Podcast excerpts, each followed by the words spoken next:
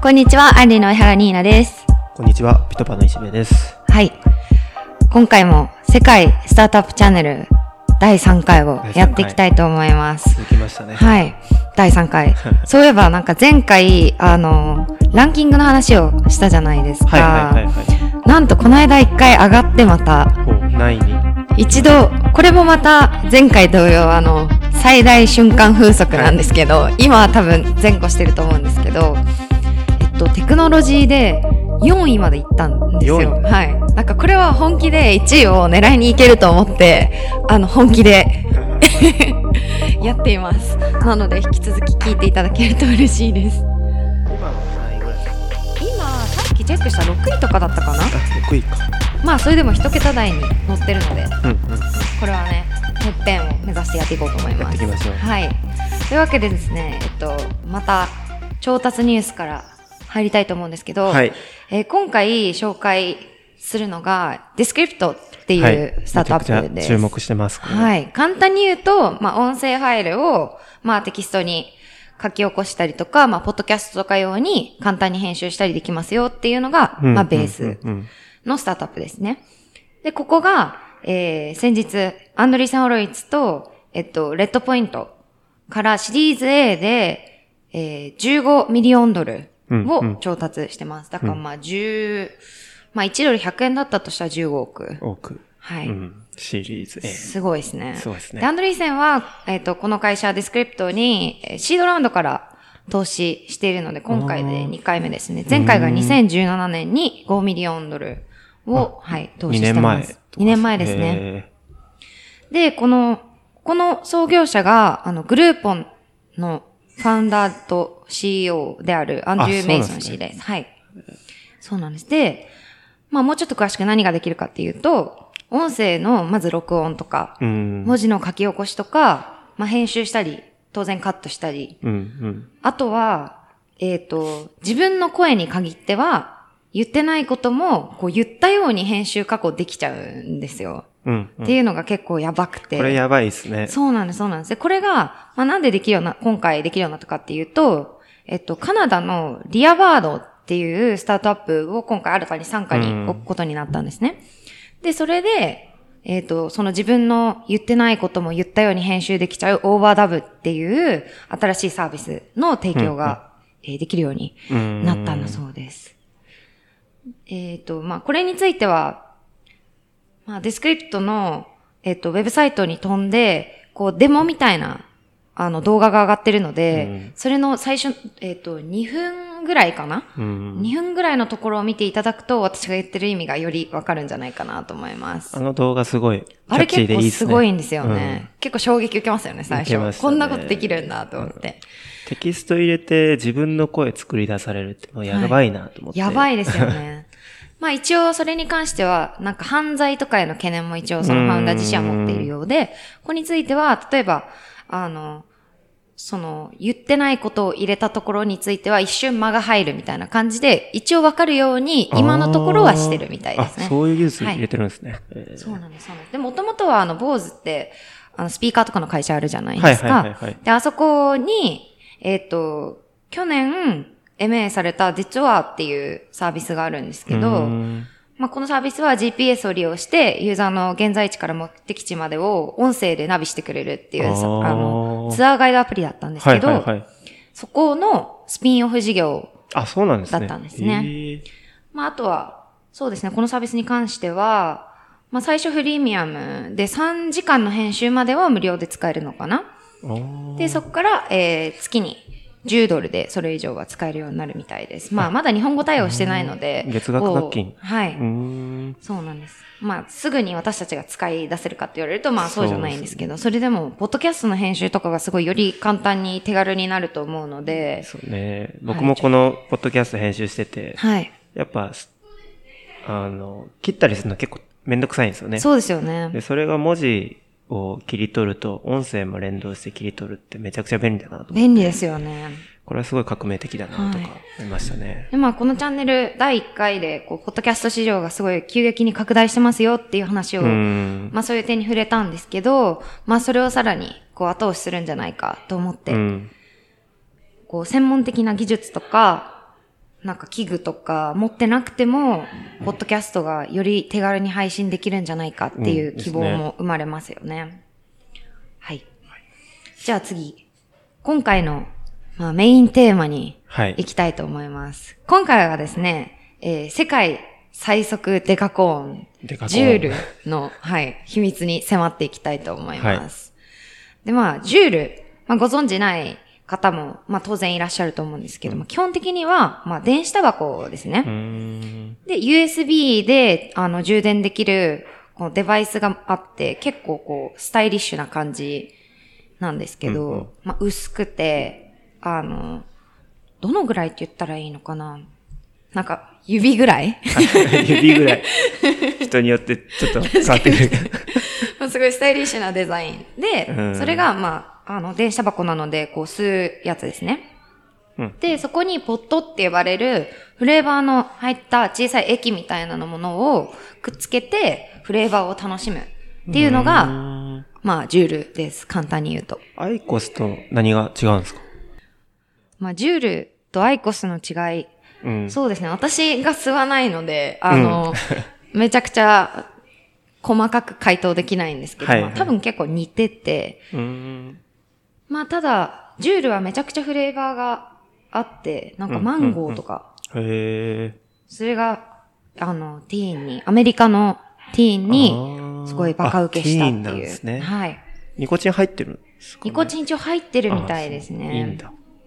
で、まあ今回このジュールについて、まあ今話題だけど、これが何なのか、なんで人気になったのかと、はい今これが何かと問題視されてるんですね、アメリカで。はいはいはい。なので、何が問題なのかについてちょっと迫っていきたいとはい思います。はいまず、えっと、マジュール、さっき言った通り電子タバコ。で、これが2016年ぐらい、今から3年ぐらい前ですね。から、ティーネイジャーなどの若者を中心にすごいヒットしたんですよ。へこれが、あの、すごい小さくて、あの、持ち運びしやすくてうん、ポケットとかに、こう、さっと入れとけるみたいな。はいはいはい。あとなんかこう、隠しやすいっていうのが結構特徴で、あ、そうなんですか？はい。これが、まあ、隠しやすさ、何がいいかっていうと、まあ、ティーンとか、そう、若い人たちってこの、まあ、吸ってるのかっこいいみたいな文化ちょっとあるじゃないですか。すねうんだからそれを、こう、こそっとやってるぜ感を出せるらしいんですよ。この、ちょっと悪いことしてるか、みたいな。はいはいはい。それが結構受けてるみたいですね。あ確かに紙タバコとかは結構大きいですもんね。そうですね。箱が大きいので。うんで、えっと、2018年、だから去年か。去年の売り上げが、えっと1ビリオンドルの10兆円ぐらい？すげえ。本当にすごいんですよ。で、これが1年間で3倍とかに売り上げを伸ばし続けていて。とんでもないデカコーンなんですね、これが。基本、そのティーンがユーザーそうですねあ、すごいな。で、ここも問題の一つなんですけど、一応、そのジュールとしての打ち出し方としては、今、あの、タバコを吸っている喫煙者が、こう、喫煙者向けはいはい。なので、こう、うんあの、ちょっと禁煙の一つの手段に、みたいな感じで、会社的には打ち出してるんですけど、マーケティング方法とか、こう、まあ、インスタでの、そのアカウントとかが完全にこうティーンとか若い人を狙いに行ってるんじゃないかっていうので、ちょっと話題にというか問題視されているんですね。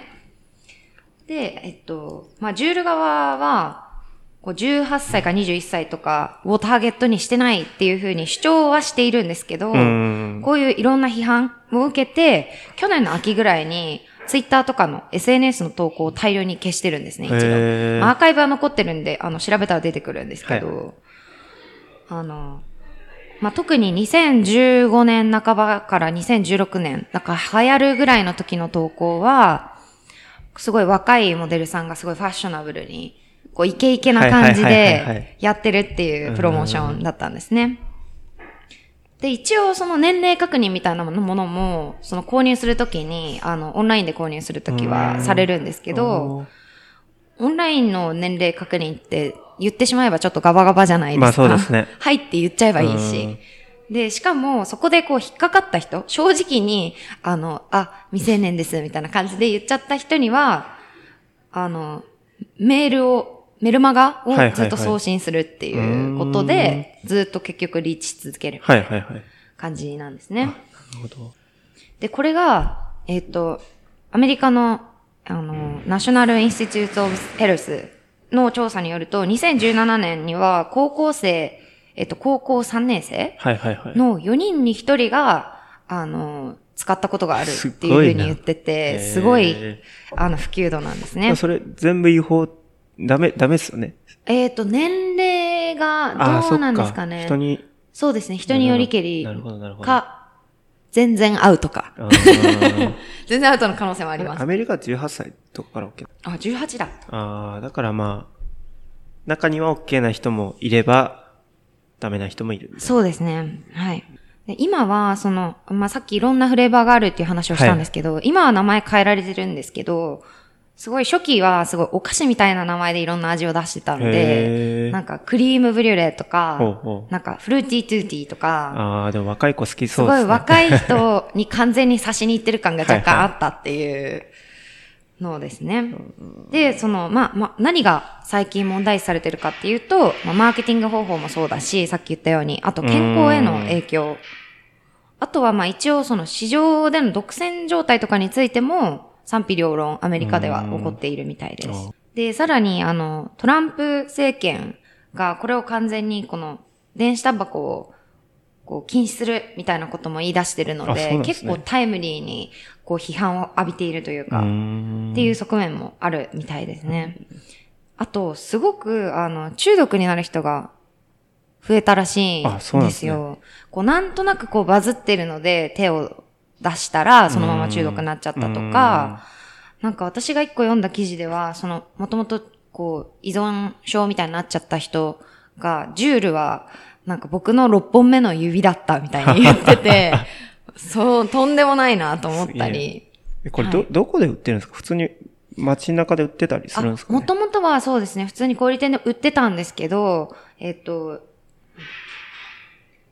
なんか FDA、アメリカの、あの FDA がアメリカ全土で、あの、メンソールシガレットを禁止しようっていう動きをやったことを受けて、オンラインのみでの販売に現在は移行しています。なるほど。なので、Facebook とか Instagram のページもその時に同時に閉鎖しちゃったみたいですね。じゃあ今本当にオンラインで、そうですね。はいで、。まあチェックも緩いっちゃ緩いけど。そうですそうですまあ買いやすいっちゃ買いやすいんですかね。そうなんです。割と全然変えちゃうみたいな。はいはい。で、まあ2018年、去年の11月とかの時点で結構そう保護者とか、あ、その、えっと、ジュールユーザーの保護者とか、未成年のユーザーから、あの、訴訟も結構起こされてて、そうなんです。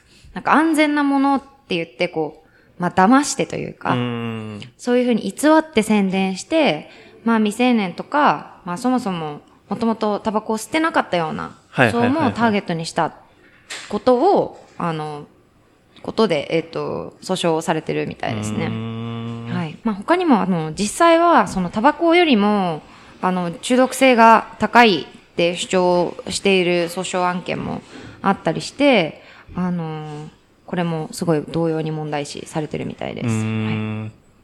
まあ安全っぽく思わせてる。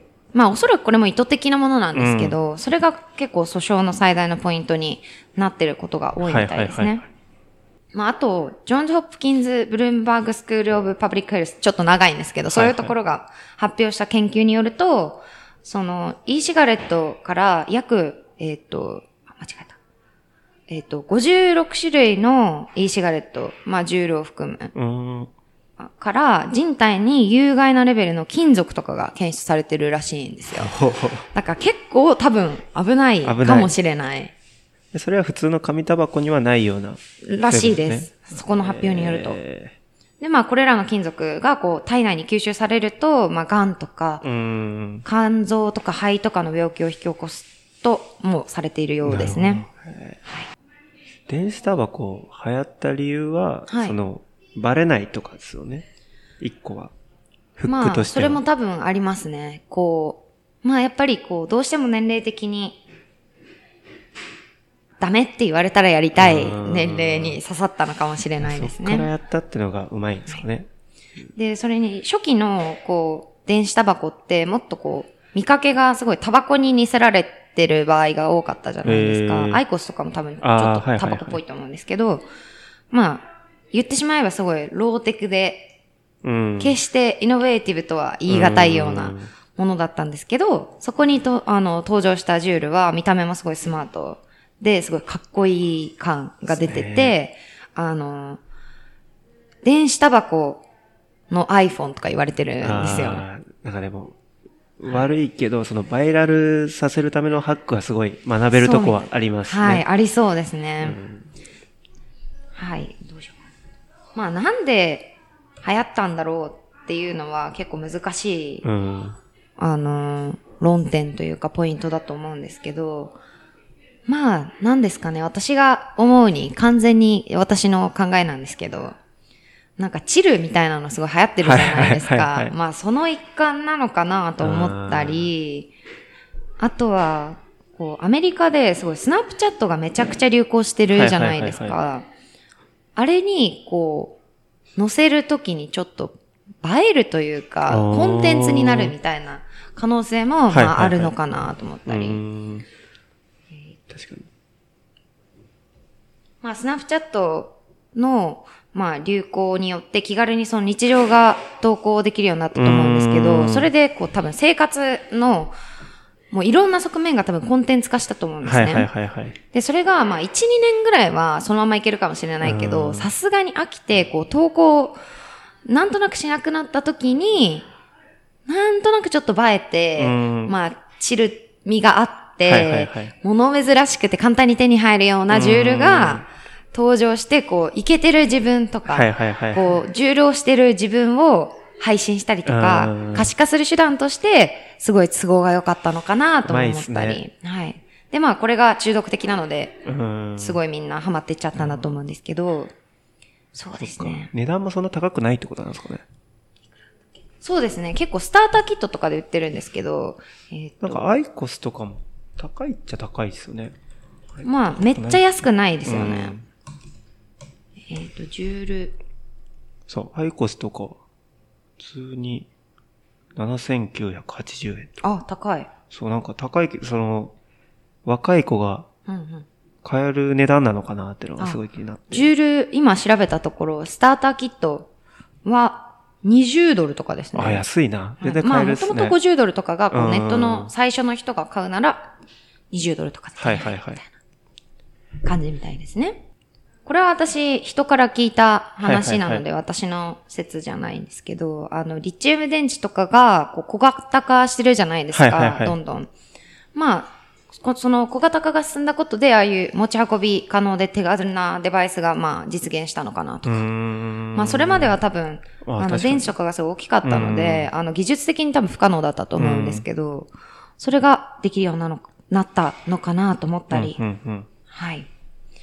まあ、他にもいっぱい競合が結構出てきているのうん。で、あ、そうですね。それもはいけティーン狙ってるような。そうですね、へーティーンを狙ってるようなものが。まあでも競合を見てみても結構デザインは寄せてきてるのかなと思ったりするので、まあジュールが多分王道として存在してるんでしょうねっていうふうに思ってます。まあ、日本ははい。ダメですもんね、20歳。まあそうですね。日本二十歳ですよね。ね。そこがなんか日本で流行らせるってなると、ちょっとターゲティングが変わってくるんですよね。そうですね。日本で流行らせるとなると、まあ、アメリカ同様、日本もタバコについては今ちょっと、うん。あの、逆風が吹いているというか、ん決してこう歓迎するような空気ではないので、もしかするとちょっと、登り方は難しそうですよね。うん日本でやるとなると。はい。というわけで今回はジュールについてお話ししてみました。面白かったです、今日。ちょっと、ジュール気になる方はぜひ調べてみてください。結構ね、いろんなニュースも、もう毎日のように、まあニュース、悪いニュースなんですけど、ジュールにとっては。逆風のニュース。ス。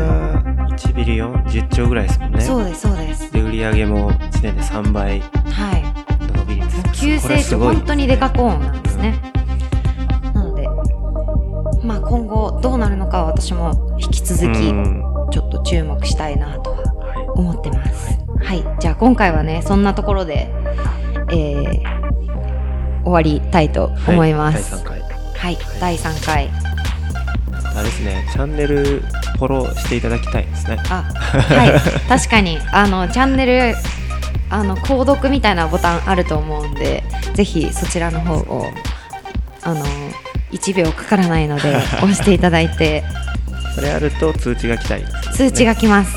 あの、1週間に1回、私のおしゃべりが 聞けます。ぜひまあ、それはそうと。はい。面白い話をね、引き続き、まあ、出していければいいなと思っているので、はい。